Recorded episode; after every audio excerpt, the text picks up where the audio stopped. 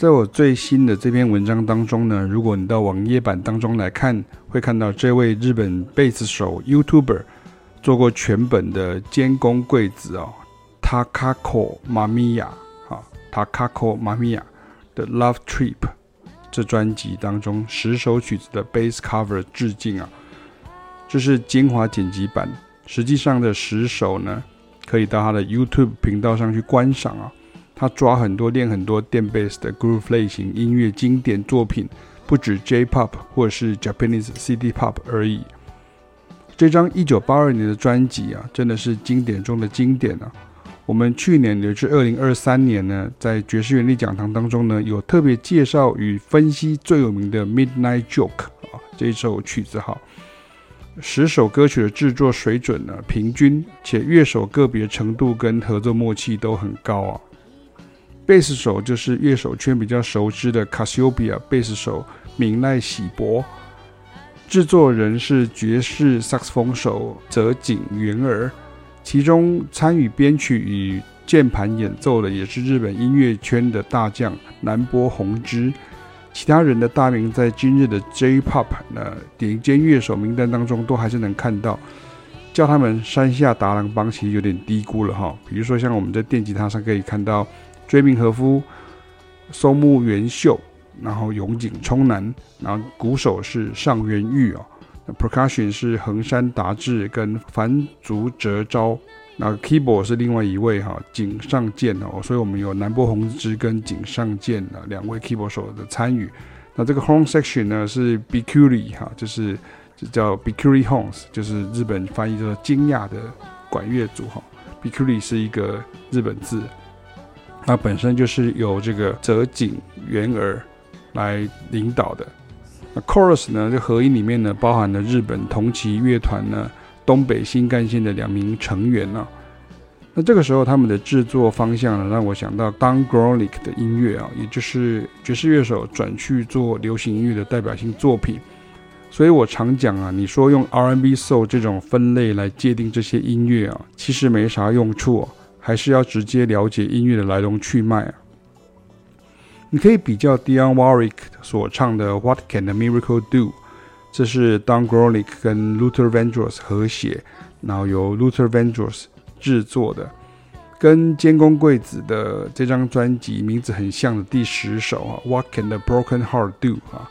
这是追名和夫所作曲编曲的啊，来比较，你就可以发现那个想追求的韵味是什么。甚至后面呢、这首 What Can the Broken Heart Do 是英文歌词。其实这第十首 What Can the Broken Heart Do 呢，就是第一首的这个 Love Trip 啊。只是 What Can the Broken Heart Do 是英文歌词版，那么 Love Trip 是日文歌词版啊。而前者呢，What Can the Miracle Do 啊的原版呢，是融合爵士团体 Breaker Brothers 在一九七五年先录制的。这些都是爵士乐的大将啊！当年在寻找爵士新方向与结合摇滚、放克灵魂、拉丁乐所做的努力时呢，所留下的经典作品。所以从乐手角度来看呢，我们以前在台湾都说这是 fusion，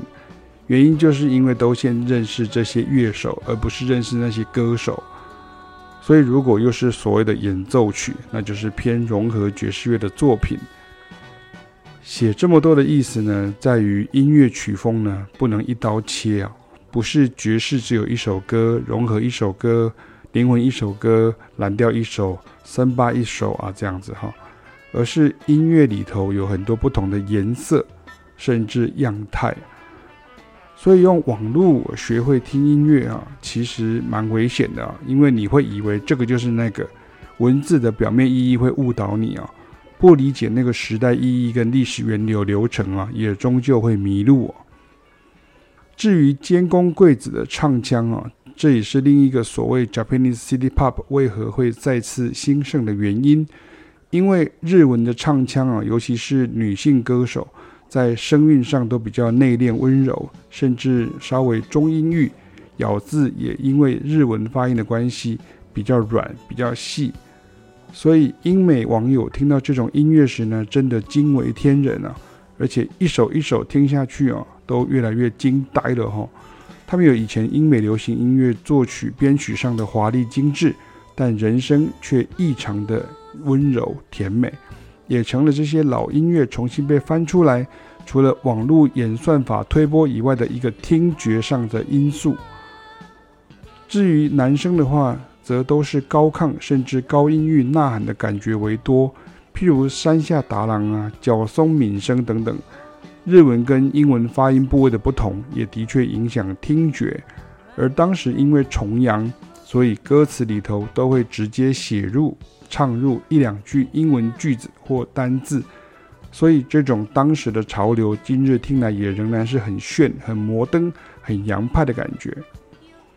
至于监工贵子呢，发行此张专辑之后呢，因为其实当时是销售成绩不佳的哈。这个就跟竹内玛利亚的《Plastic Love》一样，当年其实并不是主打歌哦，也没有取得排行榜佳绩啊，跟今日的神曲地位完全不同。监工贵子自然也没有机会再出下一张专辑。有人说他回故乡了，有人说他藏身在广阔的东京大都会人海中，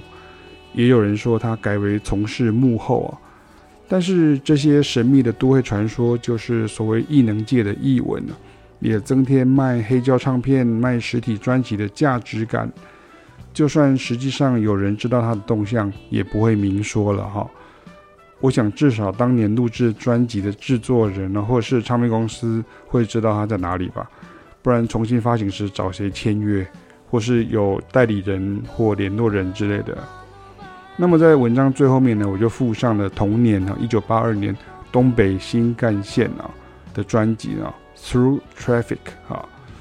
然后以及 Whitney Houston 的表姐啊，就是刚刚讲到的 Dionne Warwick